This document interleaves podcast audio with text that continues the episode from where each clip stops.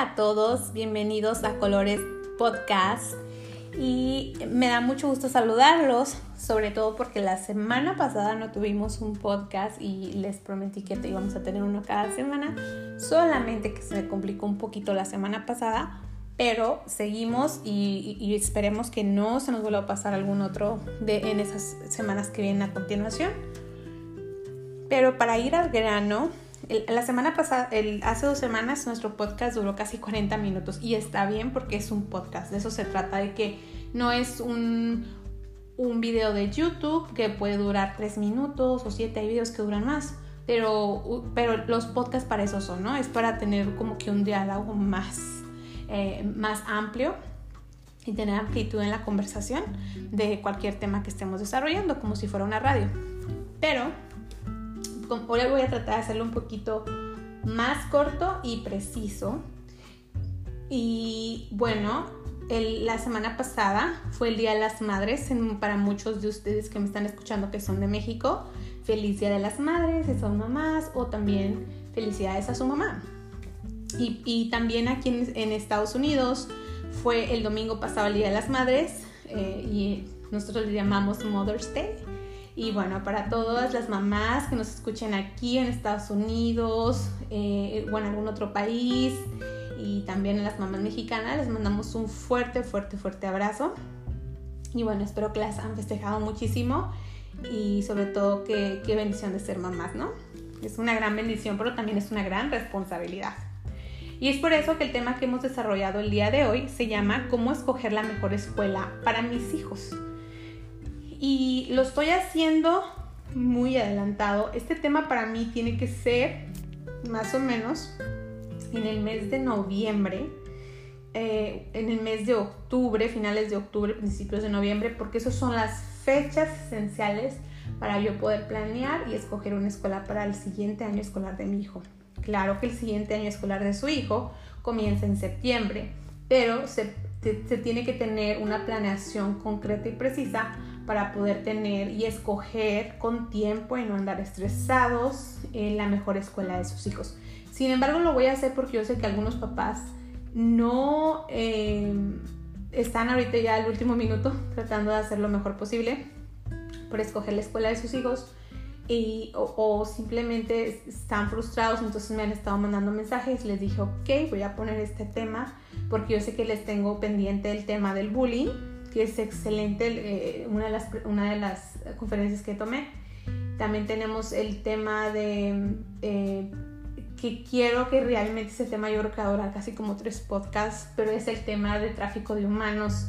Y la semana pasada tuve la fortuna de tomarlo con una agencia excelente, excelente, excelente, que no solamente están aquí en Estados Unidos, pero que están en varias partes del mundo y estuvo súper padre, me encantó. Entonces, realmente queremos hablar más en amplitud sobre el tema porque pues es algo que ya sucede a la vuelta de la esquina.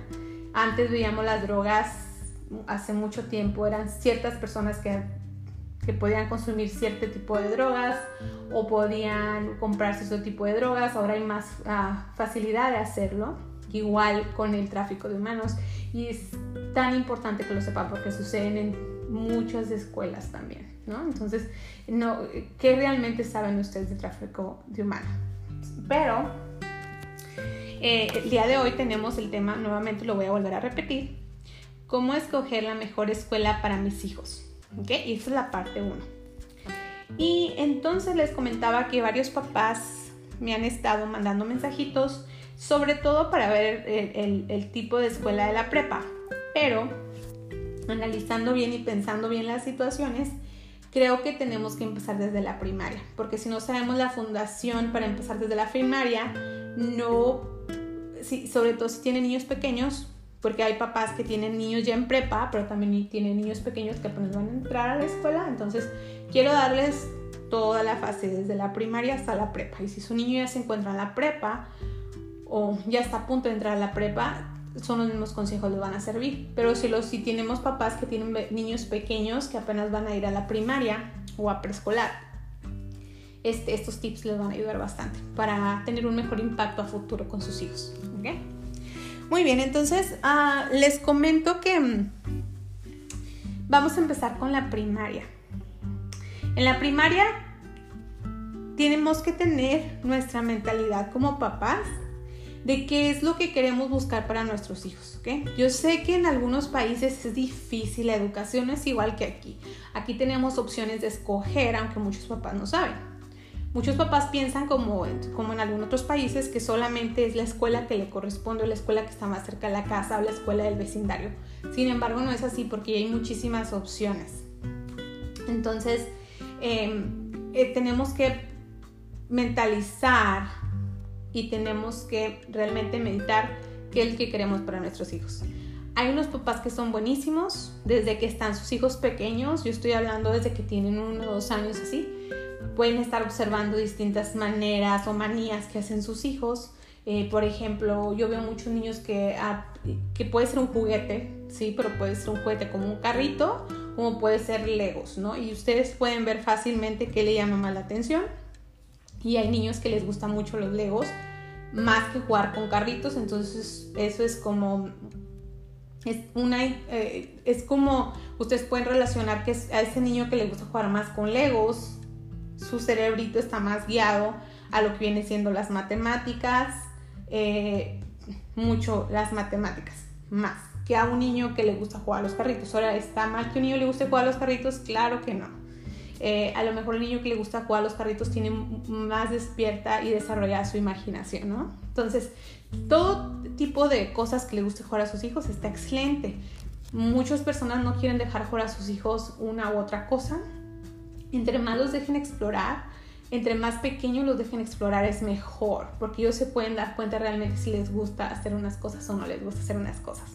Por ejemplo, hay niños que les gusta estar jugando con sus hermanitas a tomar un café o hacer un té o hacer de comer y con cositas que tienen de juego las niñas, ¿no? O, ponerse en la, si ustedes tienen una cocinita o hay niños que tienen cocinitas y se los compran usualmente más a las nenas, este, les gusta pararse con las hermanas y estar haciendo de comer con la hermana y pensar que es, es como mamá hace la comida o como papá cocina, entonces no los limiten, al contrario, déjenlos que hagan que exploren. La exploración a temprana edad es muy importante para los años próximos, porque eso les va a dar, eso es como si les das a sus hijos una herramienta más para que ellos puedan explorar y realmente vayan escogiendo sus fortalezas y lo que les gusta hacer. Entonces, en la primaria, muchas de las personas dicen, ¿qué buscamos en la primaria?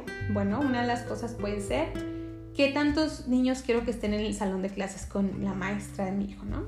Entonces, hay, en, Estados Unidos, por ejemplo, pueden escoger una escuela que tenga menos niños, eh, que no tenga más de 20 niños. Yo pienso que está, es una escuela con número de niños eh, menor, o sea, con una tasa de niños pequeña y puede haber una mejor concentración.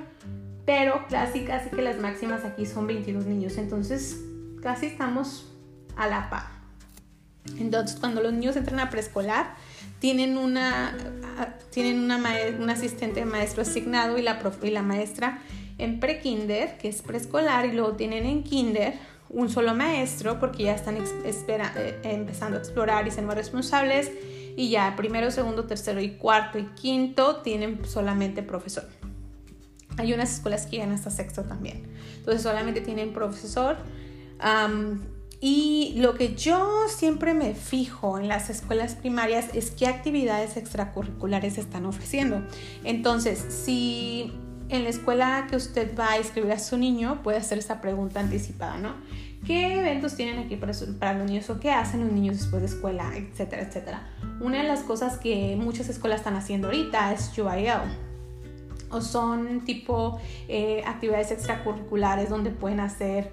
Eh, jugar ajedrez, eh, robótica, especialista en matemáticas, eh, lectura, todo, todo, o sea, muchísimas cosas que pueden hacer y que los niños usualmente se quedan una o dos veces a la semana con un profesor y les explica y los hace expertos en el tema o en la materia que ellos quieren hacer. Obviamente hay otras escuelas que van a tener baile folclórico o baile multicultural Ah, o van a tener música, o van a, van a tener mariachi, etcétera, etcétera, ¿no? Esa es una de las cosas que también se puede fijar.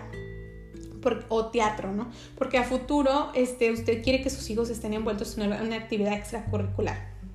Nuevamente les vuelvo a decir, todo este tipo de actividades ayuda a que los niños puedan explorar a temprana edad más lo que les gusta hacer.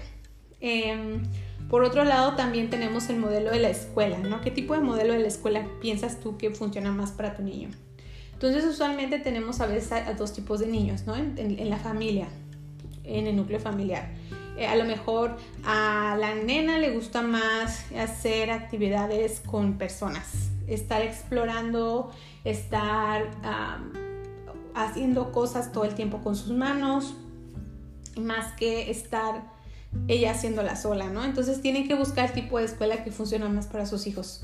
Hay niños que, por ejemplo, son súper inteligentes. Hay niños que veo que a veces la mamá se queja, es que mi niño se porta mal todo el tiempo, termina las cosas, saca cienes y no entiendo por qué se porta mal. Bueno, porque a lo mejor el niño termina, o es un niño súper dotado, termina más a un corto tiempo, se cansa y está desesperado porque quiere algo más, o a lo mejor está a un nivel más alto que los niños. Entonces, ese tipo de niños, un ejemplo, una de las escuelas primarias que sería un modelo excelente para este tipo de niño sería un tipo Montessori, ¿no? Entonces, tenemos que buscar y aprender el tipo de, modelos de escuelas que tienen los niños. Por otro lado, ah, las expectativas, ¿no? Una de las cosas que yo les digo a los papás que tienen que tener ah, desde pequeños los nenes es que ustedes les muestren las expectativas desde chiquitos, aunque estén en preescolar, ¿no? Yo les digo, si ustedes tienen un niño en preescolar, bueno, las expectativas mínimas son que cumpla con sus tareas, que todos los días llegue, algo básico, ¿no? Que todos los días cuando lo vaya a recoger a la escuela llegue, me dé un beso, me diga, mamá, tengo tarea, yo pueda checar la libreta o él me enseñe su libreta, se cambie, se cambie su uniforme a tales horas y se siente a comer. Hay que hacer rutinas pero también expectativas sobre el niño. Y cuando digo expectativas tampoco quiero como que los vayan a presionar mucho, mucho, mucho, pero sí hay que darles una expectativa. Por ejemplo, si a su niña le gusta bailar y bailar y bailar y tiene amor por el baile, usted dígale, wow, vas a ser una gran bailarina.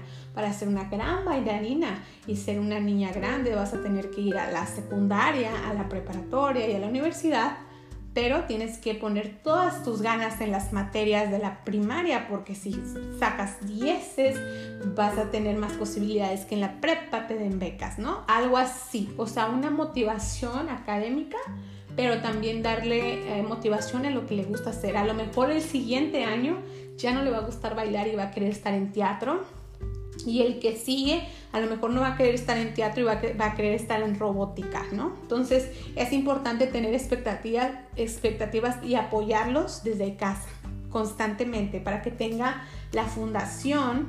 Aquí le dicen foundation, que es la fundación, pero creo que en español lo correcto no sería fundación, sería bases.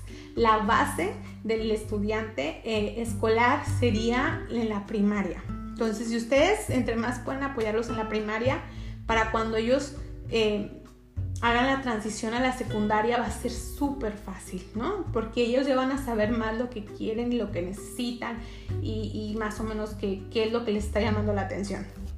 Ahora, en la secundaria, los dos, y, una de las cosas que quiero aclarar sobre todo es que les estoy dando un modelo muy, muy parecido al que están en Estados Unidos. Sin embargo, para los papás que nos están escuchando en algún otro lado, yo sé que ya existen dos formas, desafortunadamente. La primera es una escuela de pago, ¿no?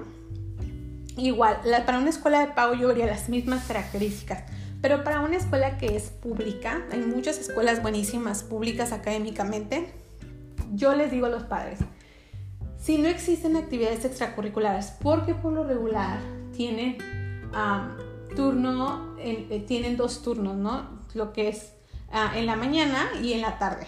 Entonces, ustedes mismos apoyen a que se hagan estos cursos extracurriculares, ¿no?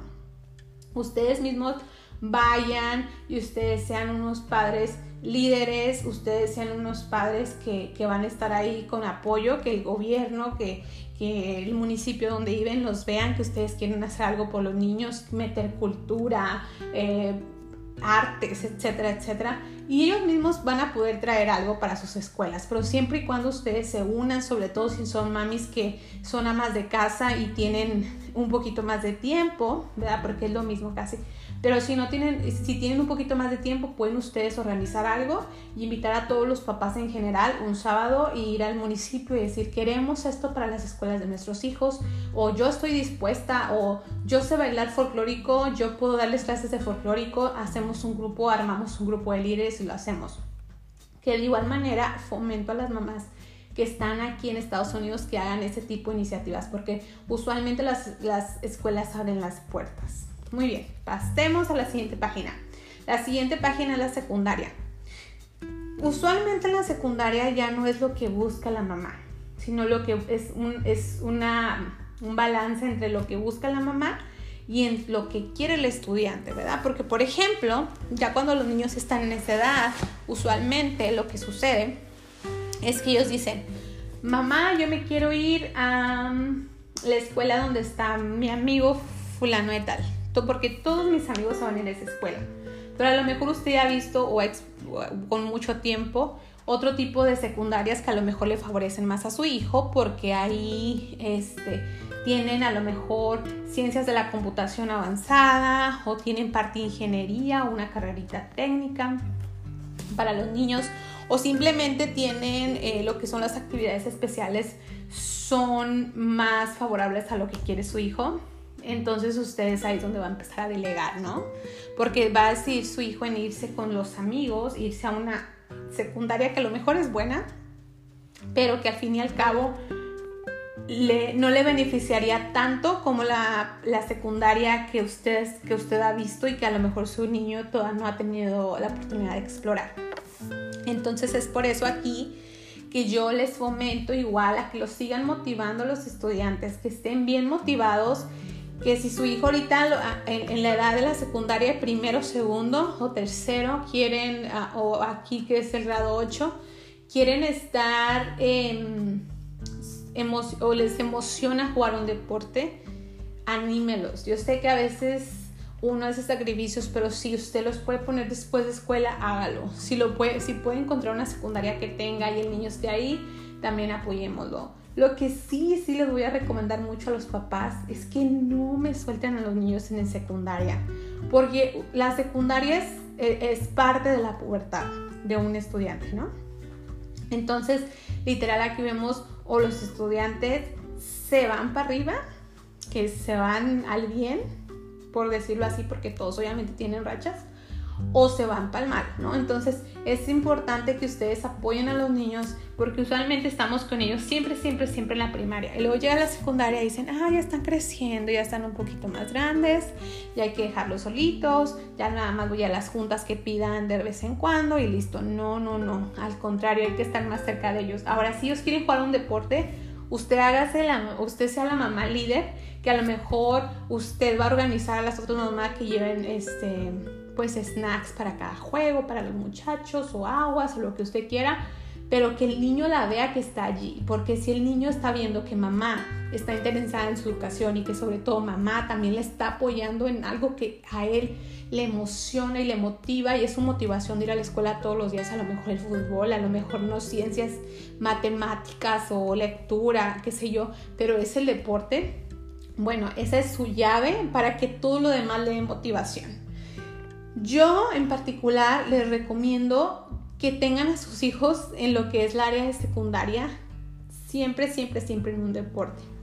Les sirve y es para, en muchos factores, ¿no? Y uno de los factores que les sirve bastante es, por ejemplo, los niños, eh, sobre todo en deportes que se cansan, digamos que es fútbol o como le llaman aquí soccer, porque a veces aquí el fútbol puede ser ah, fútbol americano, pero no, vamos a poner soccer, uh, fútbol si están en fútbol, el desgaste físico es alto, entonces los tienen usualmente los coches corriendo mucho tiempo, los niños llegan cansados a la casa, se bañan, entonces tienen que hacer tarea y cuando hacen tarea su cerebro está tan relajado que se concentran mucho más en hacer tarea, ¿ok? Ahora otra cosa, si ustedes sienten que sus hijos tienen, no sé, déficit de atención o ustedes los ven que están muy inquietos o no se pueden controlar o tienen mucha ansiedad, yo claro que sí les recomiendo que vayan a ver un doctor, al doctor de cabecera o pregunten en su escuela porque ha, visto muchos casos que no se dan cuenta los papás hasta que ya están más grandes los niños, ¿no? Hay visto casos que hasta la universidad se dan cuenta o hasta la prepa. Entonces es importante que también tengan esos eh, signos de los, de los niños en cuenta para que los puedan apoyar de mejor manera. Pero lo bueno de la secundaria, para escoger la secundaria, es que obviamente van a tomar sus clases básicas, como todo. Van a tener exploración em, en cuestión de diferentes materias y actividades especializadas, ¿no? Y usualmente ya empezando la secundaria es cuando les pueden dar clases avanzadas a los estudiantes, entonces es importante siempre preguntar cuáles clases mi, hijo puede tomar avanzadas porque eso les sirve. En inglés se llaman uh, pre-AP. Eh, en México no creo que puedan tomar clases avanzadas o tal vez sí, no estoy informada al momento, pero puedo investigar, claro que sí. Pero sí es importante igual, de igual manera lo que les estoy diciendo, que pongan a sus hijos en algún deporte o en alguna, tocar algún instrumento, en karate o en algo, algo que les guste, pero tenerlo siempre en algún deporte, sobre todo en el área de la secundaria, ¿no? Ah, y obviamente en el área de la secundaria es el refuerzo, es refuerzo, refuerzo, refuerzo, es como yo le llamaría la secundaria y es la introducción a la preparatoria, ¿no? Entonces los estudiantes definitivamente tienen que estar concentraditos y poner atención para cuando, si, si ellos tienen fuerte la primaria y la secundaria, cuando entran en la preparatoria, va a ser una transición fácil para ellos, no va a ser nada difícil, sino solamente va a ser social, ¿no? Socialmente es un impacto al principio, pero después se van a adaptar, pero será una transición más fácil, sobre todo si los estudiantes están tomando clases avanzadas el último año de la secundaria, que sería en México o en otros países en, tercer grado y en Estados Unidos en el grado 8. ¿okay? Entonces recuerden que los exámenes en Estados Unidos estatales en el grado 7 deberían de ser aprobatorios para poder aplicar si, es que sus hijos quieren aplicar alguna prepa especializada, magnet o choice school. Muy bien. Ah, y después cuando llegan a la prepa, pues tienen que ver sobre todo ya en este nivel, ustedes están viendo las aptitudes de sus, hijos, ¿no? Y las oportunidades. ¿Ok? Ya te llevé a fútbol. ¿Qué, ¿A dónde, qué tipo de prepa quieres ir? ¿Estás buscando una prepa que acabes más rápido? estás eh, quieres que, se siente em, el trabajador social o el counselor, que le llaman aquí, que es el consejero, y que te haga un plan para terminar más rápido o que te haga un plan donde puedas agarrar dos años de universidad adelantadas al mismo tiempo de la prepa. Eso es en Estados Unidos, en México no sé si lo tienen, pero en Estados Unidos lo tenemos.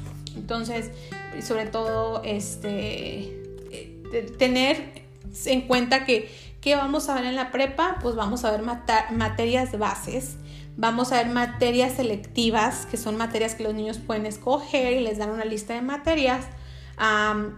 Pueden ver deportes también si os gustan o si son fuertes en algún deporte, pueden entrar a algún deporte.